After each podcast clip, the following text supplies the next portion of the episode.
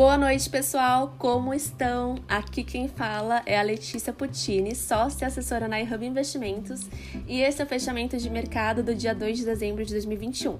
E todo esse bom humor é para trazer para vocês que hoje, finalmente, o Ibovespa sobe 3,66%. É isso mesmo. Ele fecha com a maior alta diária em 18 meses aos 104.466 pontos. A aprovação da PEC dos precatórios animou bastante os mercados hoje. Só para vocês terem uma noção, hoje a bolsa superou até mesmo os índices lá em Nova York, que também fecharam em forte alta. Entre as maiores altas do dia, tivemos Braskem com 9,51%, CSN com 9,17% e JHSF com 8,42%. Já entre as maiores baixas, tivemos Americanas com uma queda de 3%, Lojas Americanas com uma queda de menos 2,54% e Pets também com uma queda de 2%. Já no campo político, o plenário do Senado Federal aprovou hoje, em dois turnos, o texto base da PEC dos precatórios, finalmente.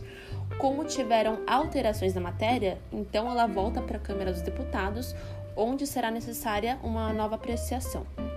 O dólar à vista fechou em queda depois de quatro altas seguidas. A oscilação negativa foi de 0,21%, cotado a 5,69. Ele também foi favorecido pela aprovação da PEC dos precatórios no Senado.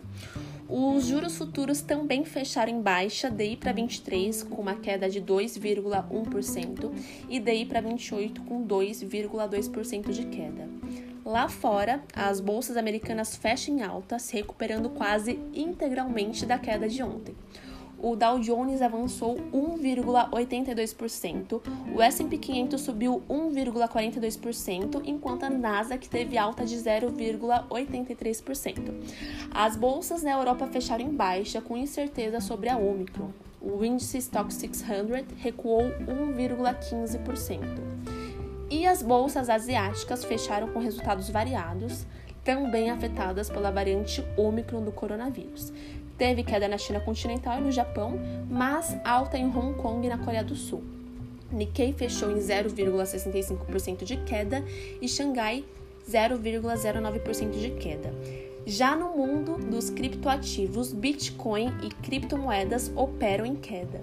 Hoje o Bitcoin registrou uma queda de 1,46% e Ethereum menos 2,15%. O NCI, NASA Crypto Index, cai 0,09% e entre as altcoins, as moedas alternativas ao Bitcoin, que conseguem salvar da queda do dia, o destaque vai para Solana, que apresentou uma alta de 6,88% hoje, um dos projetos que mais tem chamado a atenção dos investidores nas últimas semanas. Dizem que é uma concorrente forte da Ethereum, segundo o mercado.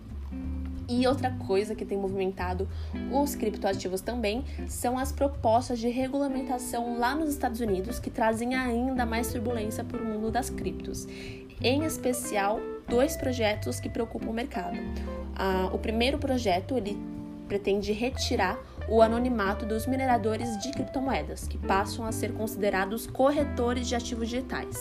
Já o segundo estabelece que as empresas por trás de stablecoins, as moedas com lastro, passam a ser consideradas bancos nos Estados Unidos, que sofrem taxações. Vamos seguir acompanhando essas e outras notícias. Bom, pessoal, por hoje é só. Uma ótima noite e até o próximo fechamento.